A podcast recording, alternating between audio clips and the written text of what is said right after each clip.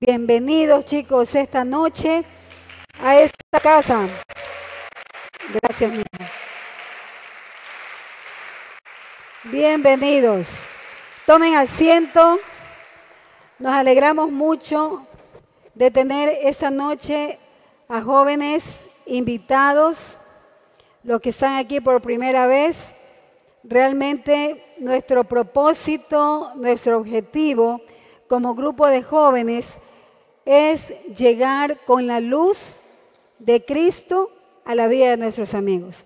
Y si tú estás aquí por primera vez, de seguro el Señor te trajo, no lo dudamos. Así que abre tu corazón, abre tu mente a recibir la palabra que hoy tiene el Señor para ustedes. ¿Cuántos están contentos? ¿Cuántos disfrutan esta nueva vida que tenemos en Cristo? Decimos, la vida cristiana es para gozarla. ¿Cuántos dicen amén? Porque ya fuimos infelices hace muchos años atrás. Ya vivimos en oscuridad, vivimos en tristeza, en amargura, en depresión. No, no, esa vida era insoportable. Pero cuando Cristo vino a nuestros corazones, es donde realmente la vida nueva comenzó.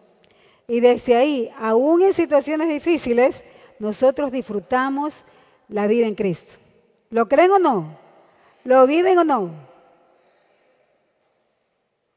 Gracias, Padre. Bueno, la semana pasada, el, fin de semana pasada, el grupo de líderes estuvimos en un tiempo muy especial con nuestro Padre. Eh, fuimos allá en esos tiempos que son necesarios. Si bien es cierto, nosotros los cristianos buscamos tiempos propicios con el Padre, de escuchar su voz, de desahogarnos en Él. Pero también son importantes esos tiempos que como familia podamos ir a un lugar específico y recibir. Y el Señor habló a nuestras vidas, el Señor enderezó nuestras veredas y nos encontró, nos cogió y nos puso en sus hombros. Y nos dio una comisión que ya ha sido dada desde hace años atrás, pero que esta vez la ratificó.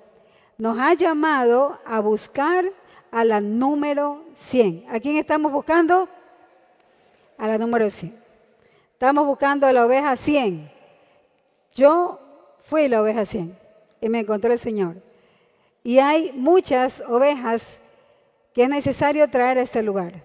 Así que generación vida, estamos buscando a la oveja 100. De seguro está en tu universidad, de seguro está en tu propia casa, de seguro está en tu barrio. Ve y búscala.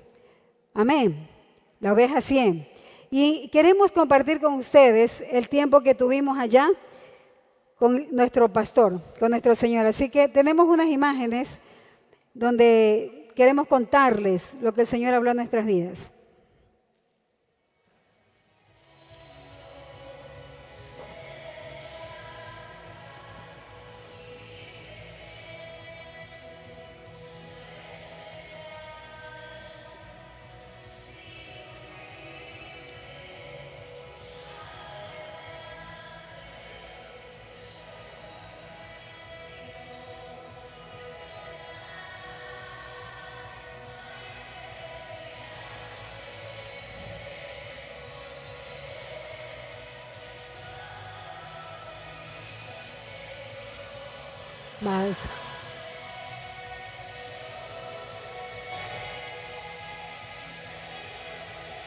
Amen.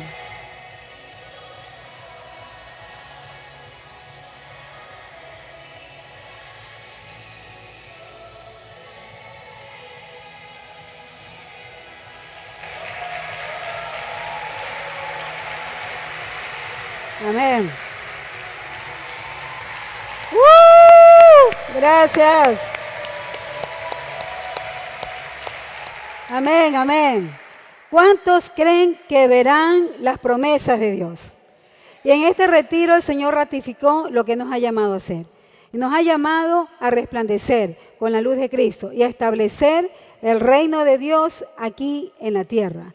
Yo soy llamada a establecer el reino de Dios aquí en la tierra. Jóvenes, tú eres llamado a restablecer el reino de Dios. Por eso para nosotros esta alabanza es como un himno, porque nosotros veremos, porque esto no es una emoción, sino que realmente estamos seguros que nosotros veremos el reino de Dios establecido aquí en la tierra.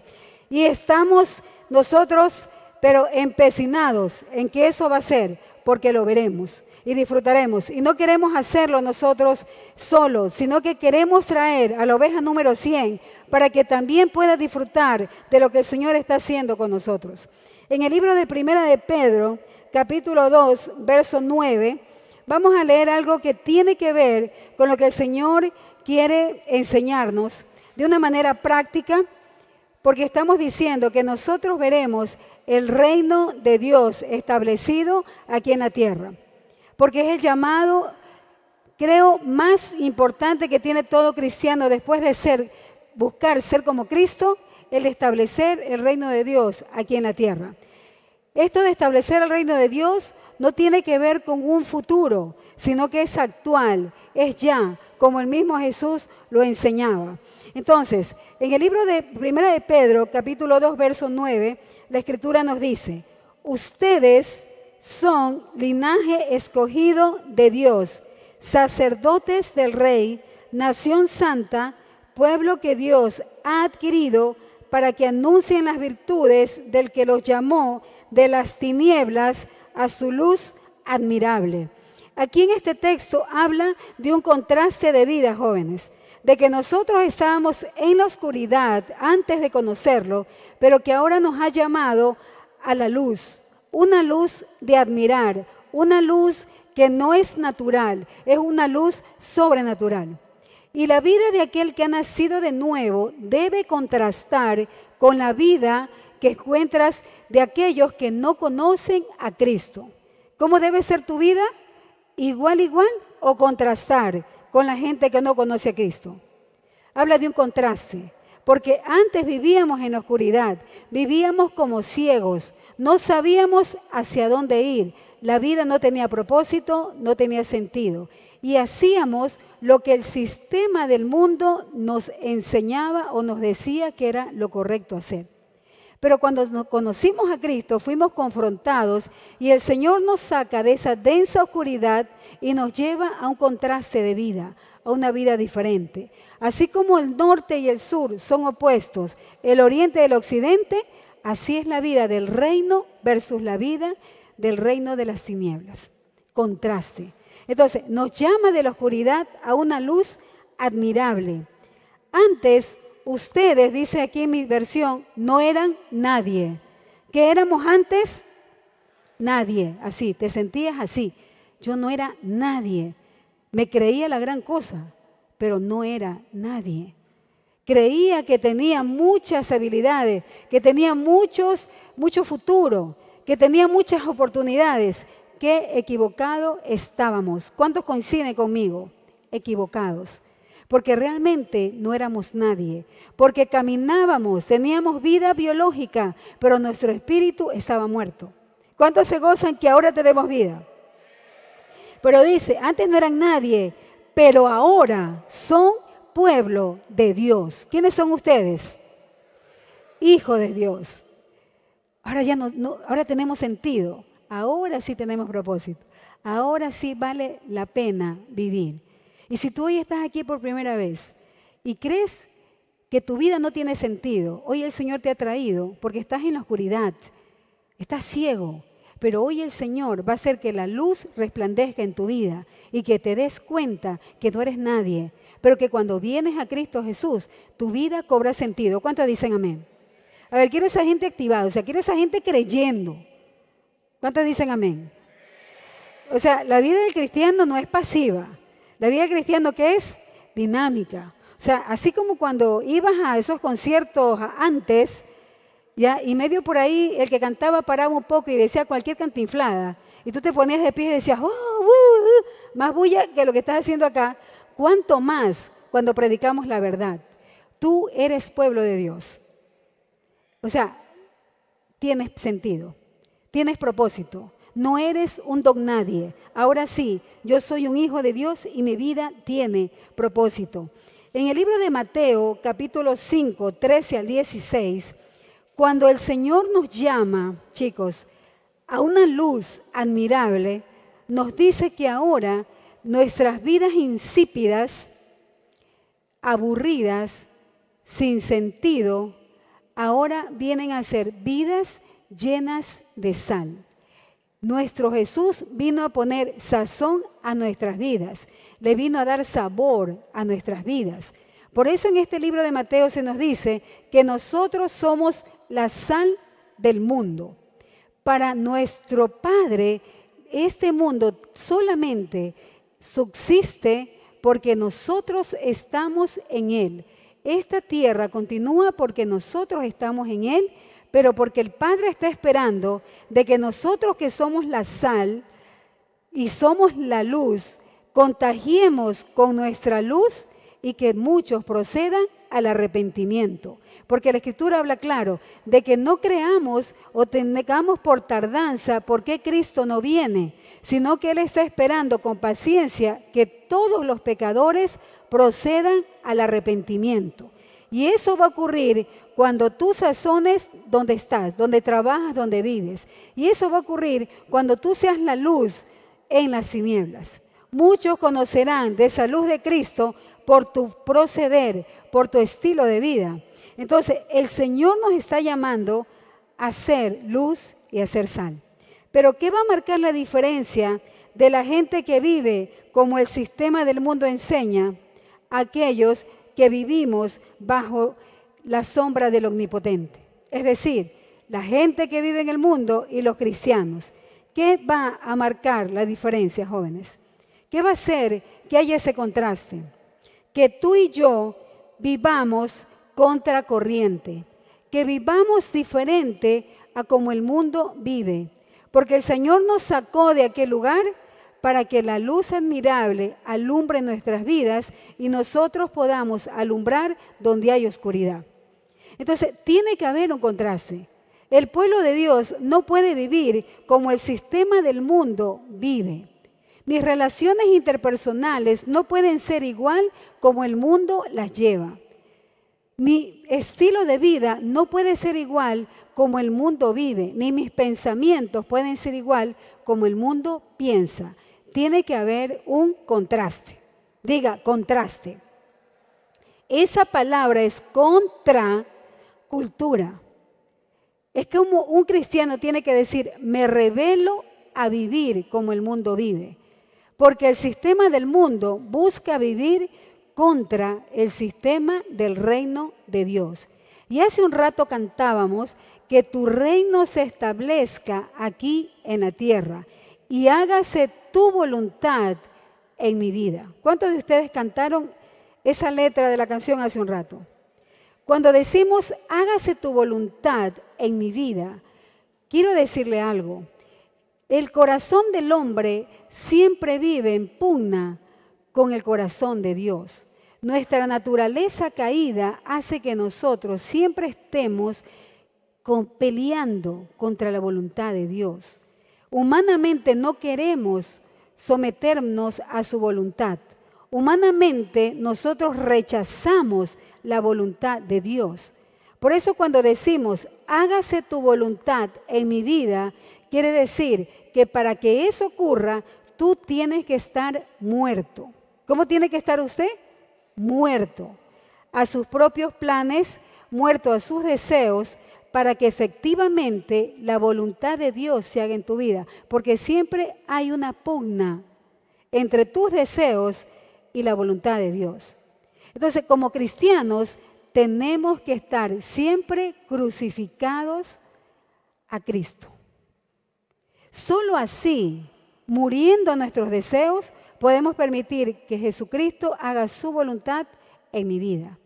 Cuando tú cantes esta canción, esta alabanza, confróntate qué realmente hay en tu corazón. ¿Quieres vivir como te da la gana, como a ti te parece, como en tu propia sabiduría? ¿O realmente quieres vivir como Cristo quiere que sea tu vida? ¿Cómo quieres vivir? Pero den una respuesta sincera.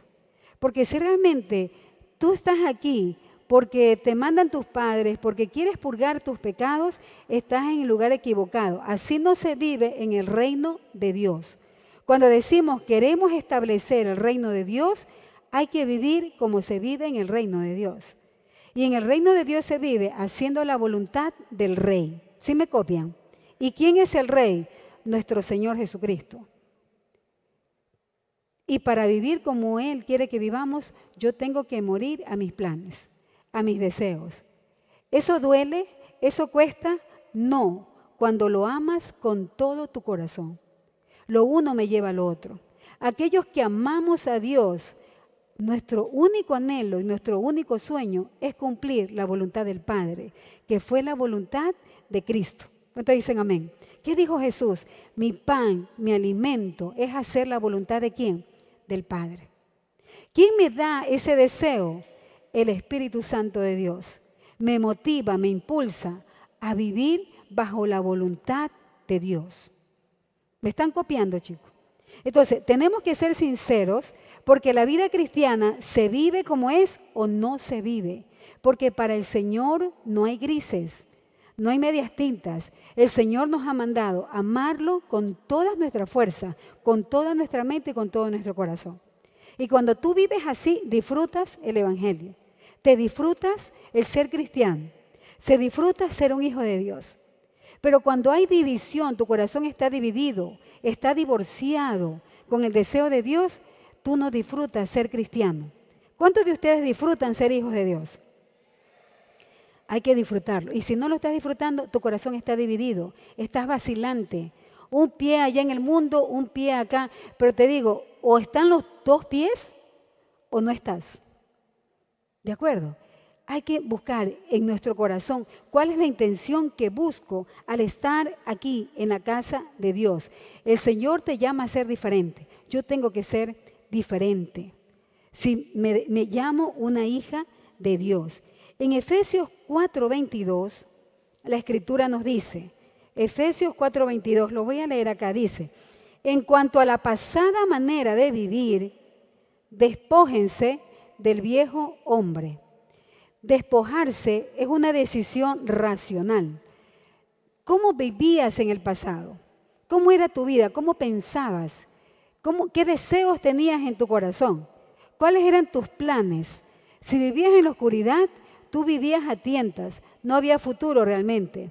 Pero dice, ustedes ya despójense de esa manera de pensar, de esos planes que antes tenían. Despójense de esa vieja mujer porque está cansado o viciado conforme a deseos que engañan, deseos engañosos, deseos que te quitan del rumbo o del camino que el Señor quiere que camines o que tú sigas. Y dice más adelante, renovaos en el espíritu de vuestra mente y vístanse del nuevo hombre, creado según Dios en la justicia y en la santidad de la verdad. Entonces, los que hemos venido a Cristo, hemos pasado de la oscuridad a la luz. Y por ende, yo me despojo de lo que yo antes era, de cómo yo pensaba. Pero dice ahí, renueve el espíritu de vuestra mente. Cuando venimos a Cristo por primera vez, venimos con malos hábitos, malas palabras que salían de nuestra boca y que aún pensábamos con malas palabras. Maquinábamos mentira, éramos manipuladores. ¿Cómo viniste tú antes a Cristo? Venimos con hábitos, pero allá el buen pastor tiene nos ha dado el Espíritu Santo de Dios y tiene tal paciencia que permite que nosotros vayamos madurando, pero siempre que vayamos de un nivel a otro nivel, que vayamos de gloria en gloria. Pero tú tienes que decidir renovar tus pensamientos, renovados en el espíritu de vuestra mente. Entonces, los que son hijos de Dios tienen que cambiar su manera de pensar, tienen que cambiar su estilo de vida. Ya no pueden vivir como antes vivían, porque ya no pertenecen o ya no son ciudadanos del mundo, han pasado a ser ciudadanos nacionalizados del reino de Dios. ¿Cuántos dicen amén y se gozan de eso? Estamos ya nosotros viviendo parte de la patria celestial. Cuando yo conocí a Jesús, adopté otra manera de vivir. Y eso es algo voluntario, no es que viene como una varita mágica. El Señor busca que lo amemos con toda nuestra mente, con nuestra inteligencia, Esto de ser cristianos no es solo andar con alas, hechos los espirituales y que el Señor haga todo por mí. Esto es racional también. Nacemos por fe, por gracia, por medio de la fe, pero el proceso de madurar es voluntad. Diga voluntad. Tú has decidido seguir a Cristo. Yo he decidido seguir a Cristo. Y si he decidido seguirlo, tengo que hacerlo como Él se merece. Así que tomo decisiones, me amarro bien mi carácter y digo, tengo que ser como Cristo. Tú lo decides. No tengan fantasías o pensamientos que no son reales. El Señor lo hará. El Señor afirmará. Y le dejamos que lo haga todo. El Señor quiere que lo ames con tu entendimiento también. Hay que tomar medidas. Pensamientos lujuriosos, pensamientos mentirosos. Has estado habituado a mentir. Comienza a cambiar y a renovar tu pensamiento. Comienza a quitar malos hábitos que has tenido por muchos años cuando la luz no te resplandecía, cuando la luz del Evangelio. Eso es vivir el reino de Dios. Eso es vivir bajo la luz de la salvación de Dios. En el libro de Mateo, capítulo 4, verso 17, Mateo 4, 17 dice, voy a leer la versión de la Biblia al día. Desde entonces comenzó Jesús a predicar y a decir, arrepentíos de sus pecados y vuélvanse a Dios, porque el reino de los cielos se ha acercado. Imagínate esta imagen. Jesús diciendo, arrepiéntanse, conviértanse, porque el reino de Dios se ha acercado. Estaba hablando de Él mismo, que es la salvación de todo aquel que crea en Él para vida eterna. Arrepiéntanse. Hay una oportunidad, les está diciendo. Conviértanse, porque el reino de los cielos se ha acercado. Predicaba del mismo. Esto lo dice Jesús. Y en Mateo 6:10, Jesús enseñándole a sus discípulos a orar, notaron los discípulos que Jesús pasaba mucho tiempo en oración y vieron la necesidad de decirle, Señor, enséñanos a orar. Y Jesús dentro de la oración que compone, les dijo, desde en el verso Mateo 6:10, comenzó a orar y dijo, Padre nuestro que estás en los cielos, santo, es decir, separado de este mundo eres tú. Y dice luego, venga tu reino y cúmplase en la tierra tu voluntad como se cumple en el cielo. Esta oración de Jesús dice que aquí en la tierra se haga tal cual como en el cielo. Entonces tú puedes decir, ¿cómo es aquello si este mundo está perdido? ¿Y cómo es que aquí se puede vivir como en el cielo? Pero Jesús lo dice, hágase tu voluntad, así como en el cielo, aquí en la tierra. Pero les estaba hablando a sus discípulos, aquellos que decidieron seguirlo. Es decir, yo como discípula de Cristo, decido vivir el reino y las bondades del reino de Dios. Entonces cuando Él dice, hágase tu voluntad, me lo está diciendo aquí, a mí. El reino de los cielos se establece en la tierra cuando sus hijos viven conforme a la voluntad del Padre. Repito, ¿cómo se establece el reino de Dios en la tierra?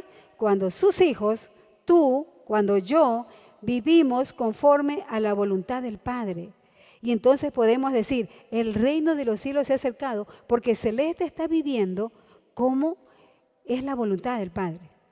Estoy comunicando. Cuando tú vives como el Padre espera, el reino de los cielos se está estableciendo en el lugar que tú te encuentres, en tu casa, en tu trabajo. Eso es establecer el reino, vivir como el Padre quiere que yo viva, bajo su voluntad. Amén. Entonces, ¿es posible vivir y establecer el reino de Dios aquí en la tierra? ¿Qué dicen?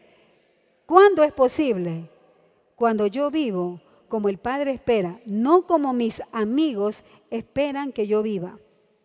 No como el sistema me dice que yo tengo que vivir. No como acepto cuando el sistema me dice que yo tengo que aceptar X cosas. Nosotros vivimos en rebeldía a lo que el sistema enseña. Amén. Nos rebelamos a vivir como el mundo me dice, porque yo no pertenezco al mundo, yo pertenezco al reino de Dios, los que de verdad pertenecen al reino de Dios. Cuando tú vives así, no te vas a sentir cómodo o cómoda viviendo como el mundo vive, porque estamos renovando el espíritu de nuestra mente. ¿Cuántos quieren establecer el reino de Dios aquí en la tierra? Tienes que comenzar a vivir como el Padre quiere que tú vivas. Y ahí es donde viene la lucha, la pugna, la pelea. Jesús dijo, yo no he venido a traer paz al mundo, sino que he venido a traer división. ¿Por qué te dice eso? Porque cuando tú decides vivir como el Padre espera que vivas, tú estás en completa guerra con el mundo. Gloria a Dios, aleluya. Porque estamos en guerra contra el mundo. ¿En qué sentido? A su sistema.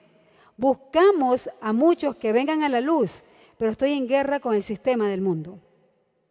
Amén. Es a eso a lo que se refería Jesús. Porque he venido a poner espada, el Hijo contra el Padre, el Padre contra el Hijo. Porque el Padre no quiere, algunos padres que no aman a Dios, no quieren que tú vengas a esta casa.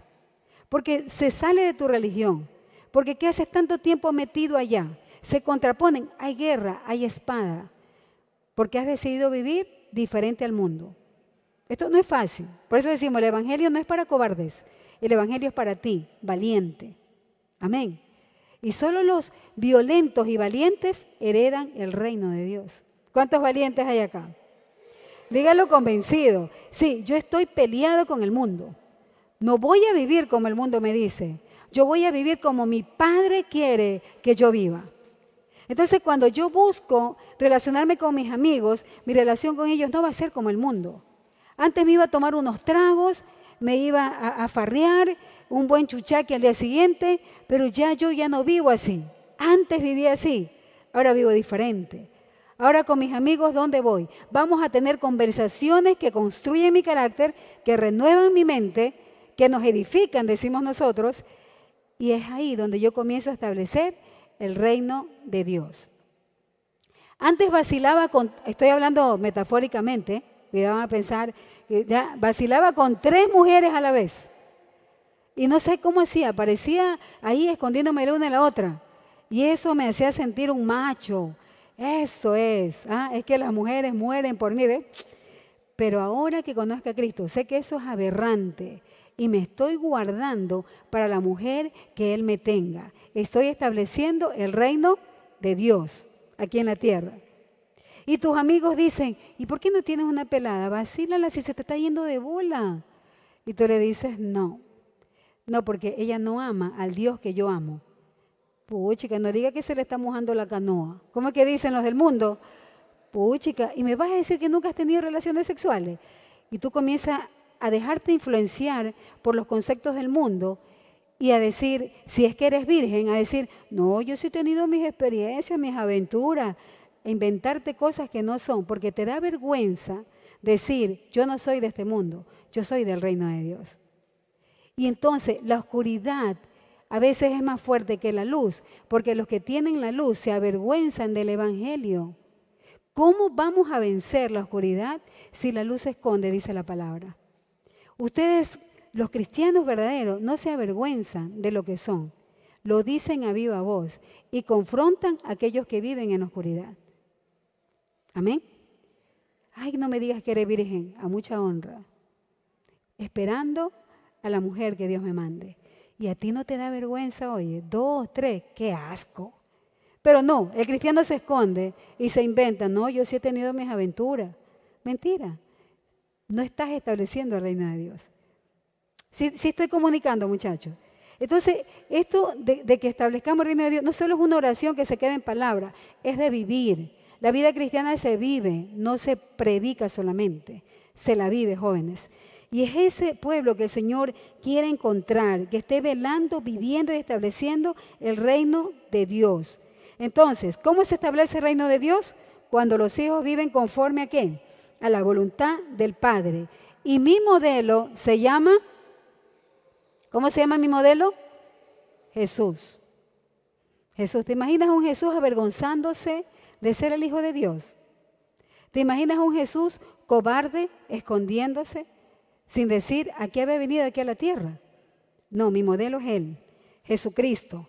Ahora, Jesucristo nos dejó instrucciones bien precisas de cómo vivir y cómo debemos movernos en el reino de los cielos. Y jóvenes, así como cada país tiene sus leyes, tiene sus costumbres que rigen el estilo de vida, así cada ciudadano conoce las leyes y tienen que regirse a las leyes. Y si abrogan la ley y se incumplen las leyes, les queda o pagar una multa o ir a la cárcel. Porque cada nación, cada país que tiene un presidente, tiene una constitución y tiene una serie de leyes que los ciudadanos que vivan en ese país tienen que respetar. Si no, es multa o si no, es cárcel. El reino de Dios también es orden, porque Dios es un Dios de orden. Y los que vivimos en el reino de Dios también tenemos una constitución, tenemos una ley que se llama la palabra de Dios. Y a los ciudadanos del reino, a los que vivimos en el reino de Dios, nos rige esa palabra, porque vivimos conforme a lo que ella dice. ¿Me están copiando, jóvenes? Entonces, tú dices, pertenezco al reino de Dios. Si perteneces al reino de Dios, tú tienes un rey, alguien que gobierna en ese reino. Y ese rey se llama Jesucristo. Y ese rey te vino a dar ejemplo a vivir diferente a lo que el mundo vivía. Es mi modelo. Y ese reino tiene un orden. Y ese orden se rige en base a la palabra de Dios. Amén. Puchica, Dios mío. Ahora, cuando hablamos de la dinámica del reino, hablamos de establecer ese reino. En Filipenses 3:20 la escritura dice, Filipenses 3:20 dice, en cambio nosotros somos ciudadanos del cielo, de donde anhelamos recibir al Salvador y al Señor Jesucristo. Existen dos reinos, el reino de Dios y el reino de las tinieblas. alguno de ellos tú tienes que pertenecer. No hay término medio, no hay purgatorio. O eres parte del reino de Dios o eres parte del reino de las tinieblas. En el reino de Dios, quien rige es el Rey, nuestro Señor Jesucristo. ¿Y quién rige ese reino? La palabra de Dios. En el reino de las tinieblas rige Satanás, que ese no es rey, pero se lo conoce como el príncipe de este mundo. ¿Y qué rige ese reino? El pecado, las leyes del pecado. Y el que es ciudadano del reino de las tinieblas es esclavo de Satanás e hijo de Satanás. Pero el que es ciudadano del reino de los cielos es hijo y junto a Cristo se le ha dado la promesa de ser coherederos con Cristo Jesús. ¿Cuántos dicen amén? El que vive en el reino de las tinieblas tiene un fin, el infierno. Pero el que vive en el reino de los cielos tiene un fin, la patria celestial. Y vamos a disfrutar con el Señor por los siglos de los siglos. ¿En cuál reino estás viviendo tú? ¿En el reino de los cielos o en el reino de las tinieblas? Si vives en el reino de las tinieblas, eres un esclavo de Satanás.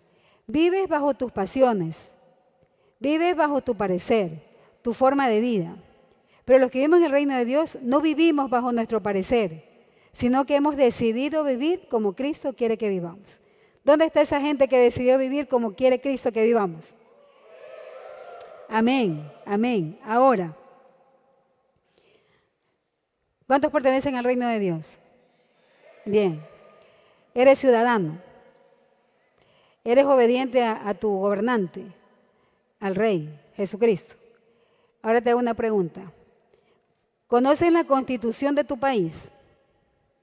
¿Conoces la constitución de tu país, de Ecuador? ¿Te la conoces toda? No, ahí más o menos más, ¿no? Miren, la ley no da por inocente al que desconoce la ley. Esto es cosa seria. La ley no da por inocente al que desconoce la ley.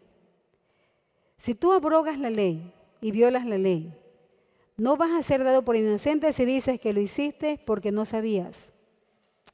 No, eres culpable. ¿Cuánto más en el reino de los cielos? Si tú no conoces la constitución, lo que rige la palabra, si tú abrogas alguna de su palabra, no vas a ser dado por inocente. Estoy comunicando, jóvenes. No es que yo no lo sabía. Sí, pero te di mi palabra. Aquí estaba escrita. Necesitamos conocer la palabra de Dios. Y en los libros, ese bendito libro del Evangelio de Mateo, el Señor permitió que Mateo escribiera tres capítulos que nos habla de cómo vivir en el reino de Dios, que son Mateo 5, 6 y 7. Y vamos como pueblo, como familia, a comenzar a estudiar cómo se debe vivir dentro del reino de Dios. Lo van a estudiar en sus nexos, un poco más profundo, donde ustedes puedan comentar, preguntar a sus líderes en nexo, pero no solo conocer, sino que vamos a decidir vivir como es digno del reino. ¿Cuántos quieren hacerlo? Vivir como es digno del reino de Dios. Solo así podemos establecer el reino de, Dios aquí en la tierra. Solo así tus padres se convertirán, tus hermanos, tus primos, tus amigos, si es que realmente anhela su conversión. Si tú no anhelas su conversión, dudo que ames a Dios con todo tu corazón, porque el que ama a Dios ama lo que él ama, y el Señor quiere que todos procedan al arrepentimiento. Por eso vino Cristo. Por eso toda la palabra, chicos, gira alrededor de un objetivo, la salvación del pecador. ¿Me escuchan? Entonces, si tú amas al Padre, yo amo su palabra y amo por lo que Él hizo por muchos años. Me buscó a mí, la oveja 100, te buscó a ti. Porque de eso, en eso versa la salvación del hombre. Es el propósito final. Si tú estás vivo aquí en esta tierra, ese es tu propósito. Evangelizar, discipular, porque tienes la luz. Tu propósito no es otro, tu, profesión no es otra. Los que aman a Dios buscan la profesión de Dios y es ir y ganar el mundo, predicar el Evangelio a toda criatura. Esa es tu profesión. Lo demás es secundario. Lo demás puede estar como no puede estar. Pero tu profesión básica es esa. Entonces, en el libro de Mateo, que los motivos ya a ir leyendo, muchachos, nos habla muy claro de nuestro estilo de vida ¿Qué debemos hacer? Debemos andar sigilosa y sabiamente viviendo a la manera de Dios. En el libro de Romanos 12.2, Romanos 12.2, Romanos 12.2, podemos nosotros y los jóvenes mucho más, ya uno cuando está más grandecito ya no se deja engañar fácilmente, por eso no quiere decir que estamos vacunados contra el error, pero los jóvenes son muy influenciables por el, por el, por el ambiente exterior, por el sistema, por lo que hay, ¿verdad? Eh, no en vano, ahí tienes la aplicación de TikTok y te pones a hacer ahí tus cositas ahí medias mamarrachas, pero algo haces, ¿no? En su TikTok, en su reel, etc. Porque somos fácilmente influenciables. ¿Por qué? Porque queremos ser aceptados por los demás. Y si no me aceptan, yo no me siento con identidad no me siento valorado. Entonces, los jóvenes son fácil de influenciar. Y a ustedes, sobre todo jóvenes, les he dado esta palabra, la que vamos a leer ahora. No porque sean jóvenes pueden ser ustedes considerados débiles. Ninguno tenga en poco tu juventud, dice Timoteo, sino que ustedes jóvenes, dice Timoteo, sean ejemplos en palabra, en conducta, en fe, en pureza. Ninguno puede menospreciar tus años. Pero para eso tenemos que comportarnos y ser gente del reino de Dios. Como gente como Daniel, gente como José, que aún siendo jóvenes decidieron no comulgar con el sistema que los rodeaba. Y nosotros tenemos que ser gente de ese, calibre. Decimos, antes aquellos hombres de Dios, cuántos milagros hacían, pero Elías, pero Daniel, wow, pero si entró en el, en, el, foso de los leones y no le pasó nada. Queremos el milagro de Daniel, pero no queremos la vida de Daniel. No queremos adoptar el estilo de vida de Daniel, pero sí queremos hacer los portentos que Daniel hizo. Entonces ahí es donde viene la coherencia del cristiano. Tenemos que ser coherentes. Soy o no soy. Eso es decisión. Eso no es responsabilidad del pastor ni del mismo Dios. Tú lo decides. Y uno lo decide cuando ama a Dios con todo su corazón, con toda su mente y con toda su alma. Dice en Romanos 12.2, no se conformen en este siglo, sino que se transforman, transfórmense por medio de la renovación de vuestro entendimiento, para que ustedes puedan comprobar cuál es la voluntad de Dios, que es agradable y que es que perfecta. La voluntad de Dios, pero no agradable a ti, ni perfecta para ti, a tu estilo de vida, porque a veces tenemos esas confusiones o fantasías que la Biblia no nos promete, pero que nos hemos hecho unas historias allá que no son bíblicas. Dice, para que ustedes puedan comprobar cuál es la voluntad de Dios, que es como agradable y perfecta para sus propósitos. Dime, lo que al Padre le plació en la vida de Juan el Bautista, ¿cómo murió Juan el Bautista? ¿Cómo murió Juan el Bautista? Decapitado. Tú puedes decir, qué de agradable y perfecto tiene eso, qué miedo dirás. Pero para el Padre era la voluntad perfecta. Y los que amamos al Padre, siempre yo digo, aunque pegue y mate, mi Dios es. Amén. A ese nivel tenemos que vivir, tenemos que morir. ¿Cómo murió Pedro? ¿Cómo murió nuestro propio Señor Jesucristo? Que podrían decir, pero mira, a otros sanaba, a otros hacía milagros. Bájate pues de esa cruz. Y muchos podían haber, y muchos decían, agradable, ¿eso es la voluntad del Padre? Los mismos discípulos cuestionaban, Señor Jesús, no puede ser esto, que vayas a morir, porque no entendían. Pero esa es, esa fue la voluntad del Padre, agradable y perfecta, porque tenía que un propósito. A veces hay situaciones en nuestras vidas que no las vemos agradables, que no las consideramos perfectas. Pero jóvenes, tenemos que discernir si lo que estoy viviendo en ese momento es la voluntad del Padre, yo me sujeto a su voluntad.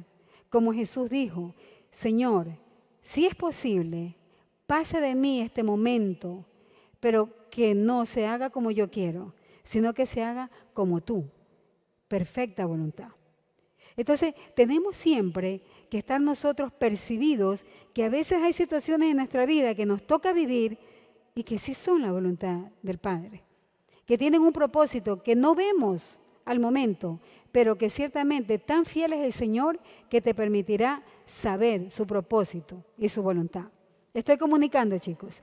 Eso es vivir, eso es establecer el reino de Dios. Establezco el reino de Dios cuando vivo como el Padre me ha pedido. Y si tú lees Mateo 5, te voy a hacer un resumen rapidito de ciertos estilos de vida. Solo Mateo 5 te voy a decir. ¿Qué nos demanda en Mateo 5? Uno, que sean luz, que brillen, pero no para ser famosos, sino que donde estén, tu vida revela el pecado de otros. ¿Sí me hago entender? ¿Cómo soy luz? Porque cuando yo estoy alumbro. Y como vivo en luz, los demás se sienten revelados sin hablar. Ellos se sienten culpables. Porque tú vives diferente a ellos. Si estoy comunicando, muchachos, es como te ven a ti, wow, vive de esta manera. Él no coima, por ejemplo. Van en el carro, tú vas manejando y al lado viene un amigo tuyo del trabajo y de pronto te para un vigilante. Y esa multa, y cometiste un error, te pasaste la roja y esa multa creo que está en 160 dólares, si no me equivoco. Entonces tú dices, viene la carnalidad y viene la corriente del mundo. No, pues espérate, 160 o 20 dólares que tengo aquí en la guantera. Entonces agarra la cédula y por debajo los 20 dólares. El que está al lado está mirando. ¿Qué va a hacer? Aquí quiero ver a este hijito de Dios, ¿qué va a hacer? Entonces, si tú comulgas y vives como Él, ¿qué diferencia hay? Ninguna. ¿Le predicaste? ¿Fuiste luz? No. Eres como Él. No hay diferencia. Ya entiendo, este es el reino de Dios. Podemos vivir como nosotros querramos. Pero si tu amigo ve que te bajas, el vigilante te da las vueltas, sí sabes cómo es el vigilante, ¿no? Y ya pues, y como, ya pues te verá cómo lo puedo ayudar. Ya te está pidiendo es dinero. Pero si tú le dices, mire señor vigilante, cometí un error, tengo que pagar mi error. Haga nomás la, la citación. Wow. El de al lado dice, ¿qué ves? Oye, no, no seas loco. No. Nosotros no vivimos así. Cometió un error y los errores se pagan. Haga la citación, señor vigilante. Esa, esa forma de actuar es luz y revela el pecado de él. Porque dice, wow, yo sí lo hago. Sí, se estoy comunicando. Y tú dirás, no, pues 120 hermanas, no, eso puede servir para la obra de Dios. Esos 120 mejor lo traigo para el alfolí. No. El que abroga la ley tiene que pagar una consecuencia. ¿Qué es lo justo? Tú no le puedes robar al Estado. Has roto la ley, tienes que pagar la multa. Pero si el Señor dijo que se llevó todos mis pecados, este también ha de ser. O sea, no, paga la multa. Te prometo, esos 120 dólares vendrán triplicados. Porque actuaste como actúa un hijo de Dios. ¿Te imaginas a Jesús coimando? ¿Te lo imaginas? Si no te lo imaginas y tú dices ser como Jesús, no vivas pues diferente a lo que Jesús viviría. ¿Cuántos dicen amén?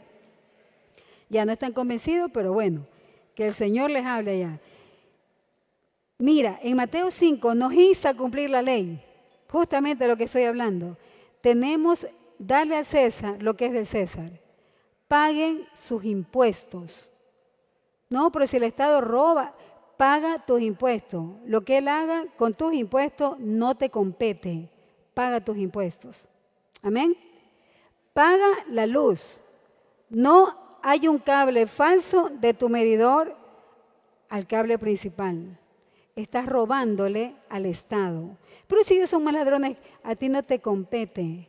Tú solo cumple la ley. Todo eso nos enseña, enseña Mateo 5. ¿Qué más nos enseña? a guardar una buena relación con tu hermano. Dice, porque el que le dice necio a su hermano es un homicida. Y dice en Mateo 5, 21 al 22, está expuesto al infierno. ¿A qué está expuesto? No puede ser, por si yo le digo tarado, imbécil, boludo, de todo le digo. Pero ¿qué dice? ¿Sabes por qué actúas así? Porque no conoces la constitución porque dices vivir en el reino de Dios, pero no vives conforme al reino de Dios. La ignorancia mata al pueblo. Dice Oseas, por falta de conocimiento mi pueblo perece. No se te va a tomar por inocente, porque la palabra de Dios así lo dice. Amén. ¿Ven la importancia de leer la Biblia? Y rapidito para no cansarlos. Mateo 5 también nos enseña a vivir en, en constante reconciliación con nuestros hermanos. Dice, y si tú vas a dejar la ofrenda, espérate, y te acuerdas que tienes algo en contra de tu hermano, espera un ratito. Ponte la ofrenda en el bolsillo, anda, reconcílate y espérate, no te vayas con la ofrenda. Y luego la pones. Eso dice la Biblia. De nada sirve tu ofrenda si en tu corazón hay rencilla. En Mateo 5, 28 al 30, ¿qué nos enseña? nos cambia la manera de pensar con respecto al adulterio. Porque pensamos que el adulterio es tener sexo o relaciones sexuales con un hombre casado o con una mujer casada. Pero el Señor es más radical. Dice, el que codiciara en su corazón, ya adulteró. No habla de una relación sexual explícita, sino que lo pone todavía más profundo. El que codicia en su corazón, ya es un adúltero. El que codicia en su corazón el mundo ya es un adúltero. Porque a veces pensamos que el adulterio es solo una relación sexual física. Espiritualmente podemos ser unos adúlteros. Porque aún amo el mundo, anhelo lo codicio. Estoy adulterando. Porque el Señor no me quiere de a poco, el Señor me quiere al 100%. Mateo también te enseña, habla del vínculo sagrado que es el matrimonio. Un pacto, el Señor aborrece el divorcio, no comulga con el divorcio. Hay un pacto sagrado, por eso abre bien los ojos antes de casarse y cuando se case lo cierra para toda la vida. Amén. Un pacto. Habla de lo que es para el Señor. Nos habla también del divorcio. Nos habla también de ser gente de palabra. En Mateo 5, de 33 al 37 dice, ustedes no tienen que jurar por nadie, sean gente de palabra, que tu sí sea sí y tu no sea no. Que llego, llegas. No que somos expertos para las excusas. Damos la palabra y no la cumplimos. por Diosito Santo, ¿eh? por mi Madre Santa. No, la palabra dice que tu sí sea sí y tu no sea no.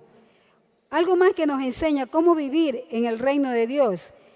Andar siempre, a dar más de lo que se nos pide. Siempre dar más, una milla extra. Si algo se te pide tu líder en Nexo, no le hagas lo suficiente, no seas tacaño, da más de lo que se te pide.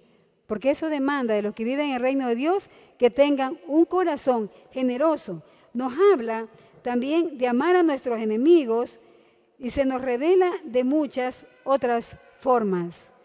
Chicos, vamos a estudiar Mateo 5, 6 y 7, pero no solo para estudiarlo, sino para vivirlo. Y esto demanda un compromiso de querer hacerlo, un compromiso delante de Dios y un compromiso con ustedes mismos. En el momento que vivamos como el reino, como el Señor nos dice, estamos estableciendo el reino. Y escucha lo que te voy a decir. En el momento que vivimos como el reino de Dios, como el Padre nos dice, disfrutaremos de sus bondades. ¿Qué vamos a hacer? Disfrutar de sus bondades. Porque vivir en el reino de Dios tiene mucho fruto apacible, tiene muchos beneficios. El Señor así lo ha dicho.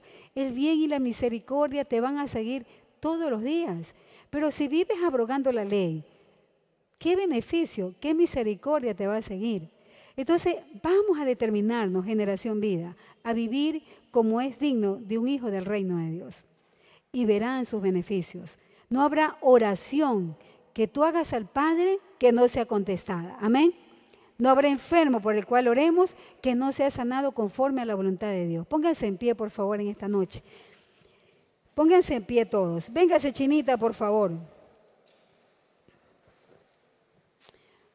Véngase la gente de alabanza.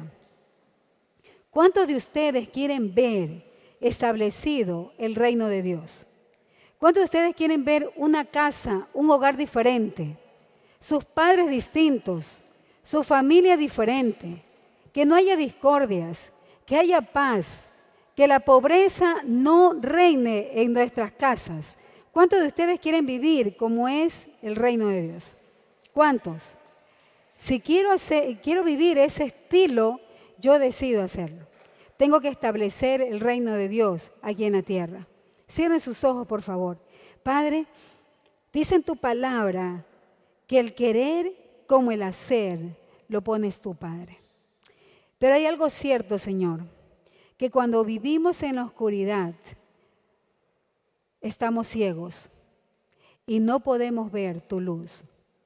Padre, en tu nombre, Señor, toda oscuridad en el nombre de Jesús se vaya de la vida de aquellos que están ciegos por el pecado, Señor porque tu luz, tu presencia resplandecerá y debilitará y hará que toda oscuridad de pecado se vaya en tu nombre, Padre.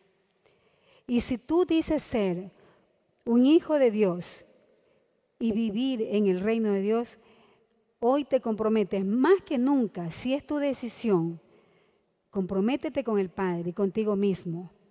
Hoy yo busco ser radical. Así como mi padre es de radical y no juega con el pecado ni puede comulgar con él porque él es santo, hoy yo decido vivir una vida de santidad. Y comienza ahí a conversar con el Padre. No me dejes sola orando. Esto es entre tú y Dios. Y si está en tu corazón, habla con Él y dile, no me conformo a vivir como el mundo me dice que tengo que vivir. Hoy yo decido no vestirme como el mundo me dice que yo me tengo que vestir. Hoy yo decido no tener mi relación de pareja como el mundo me ha dicho que tiene que ser mi relación de pareja. Hoy yo decido vivir diferente a lo que el mundo vive con mi esposo, con mi esposa. Hoy yo decido ser ese hijo de, de, mis padres conforme a lo que el reino de Dios me dice que tengo que ser, no como el mundo me dice que tengo que vivir. Hoy yo administro mi dinero conforme la palabra me enseña, no como el mundo me dice que yo tengo que administrar mi dinero. Hay muchos beneficios hay mucho resultado, hay mucha bendición para todo aquel que decide vivir conforme al reino de Dios, jóvenes. Oh Señor Jesús. Y si hoy tú estás aquí y tú mismo te declaras y reconoces, yo soy un hijo de la oscuridad. Hoy yo pertenezco al reino de las tinieblas. Hoy el Señor te dice, las tinieblas huirán cuando tú me recibas en tu corazón como tu Señor y tu Salvador. Y si tú estás aquí y ya no quieres servirle más a la oscuridad, porque en ellos solo has encontrado desosiego, has encontrado muchos conflictos, hay luchas internas, tú no puedes vivir en paz, sientes que te persiguen, sientes que hay una sombra detrás de ti y cuando vas a dormir no hay paz, tienes pesadillas, hay una depresión profunda, no le encuentras sentido a tu vida, es porque estás viviendo en la oscuridad. Hay una salida y esa es la luz que Cristo te puede dar. Tú eres tal vez esa oveja 100 de la que nosotros hablamos. Hoy el buen pastor viene a buscarte. Hoy Él no viene a cuestionarte, pero sí te viene a decir, tienes que dejar tu vida de pecado Tú no vas a poder solo, me necesitas a mí.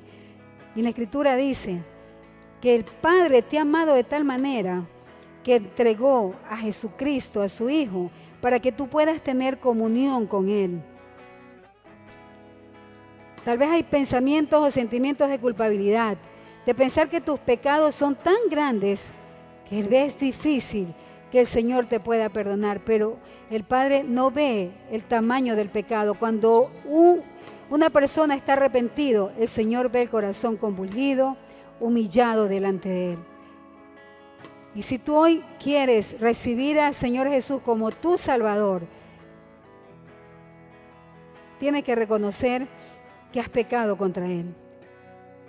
Dice su palabra que si tú creyeras en tu corazón, y confiesas con tus labios que Jesucristo es el Hijo de Dios, tú en ese mismo momento serás salvo. Y si tú lo estás creyendo en tu corazón, solo le dices, hoy yo me arrepiento. Hoy yo te pido, Padre, que me perdones por medio de tu Hijo Jesucristo. Hoy yo quiero recibir y aceptar la muerte de Jesús en la cruz. Esto es por fe. Esto es convicción que solamente el Espíritu de Dios te puede dar. Dile, Señor, o dile, Padre, yo quiero llamarte como tal, pero si es mi pecado el que me aleja de ti, hoy yo te pido que me perdones.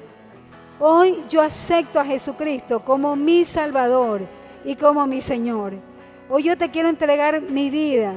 Hoy yo no quiero servirle más a Satanás ni a las tinieblas. Hoy yo quiero pertenecer al reino de Dios, a tu reino, Señor. Oh Padre bendito, Señor. Es tu luz, Señor, que resplandece. Es tu verdad, Padre. Dios, y si tú hiciste esta oración por primera vez, si hoy tú le dijiste al Señor que venga a vivir a tu corazón, hay una promesa clara en la palabra que dice que a los que creen en Él, en su nombre, les da el derecho de ser llamados hijos de Dios. Tú vienes a ser un hijo de Dios y has pasado de las tinieblas a la luz. Y todos con sus ojos cerrados, si tú has hecho esta oración, queremos conocerte, queremos ayudarte a caminar en esa vida cristiana. No te vayas. Al final, cuando termine la reunión, te pido que te acerques aquí a mi lado izquierdo porque queremos hablar contigo. Queremos orar por ti. Todos con sus ojos cerrados, chicos. Hoy el Señor, además de recibir a la oveja perdida, el Señor quiere poner en nosotros la convicción, la seguridad de que es necesario vivir bajo las normativas del reino de Dios, bajo su palabra Hoy el Señor quiere levantar un pueblo firme, convencido, que no vacila con el mundo, sino que decide vivir conforme al reino de Dios. Levanta tus manos allá y dile, Señor, Si es que tú deseas hacerlo, dile Señor, hoy yo me comprometo, Padre, ante ti, porque mi compromiso es contigo. Me comprometo a vivir conforme al reino de Dios. Me comprometo a conocer la forma, la dinámica en la cual tú has establecido en tu palabra. Señor, tal vez sí, caiga, tropiece, pero yo decido volverme a levantar porque tú caminas conmigo. Señor, hoy yo oro por cada uno de estos jóvenes, Señor, por sus vidas, por sus luchas, por sus necesidades.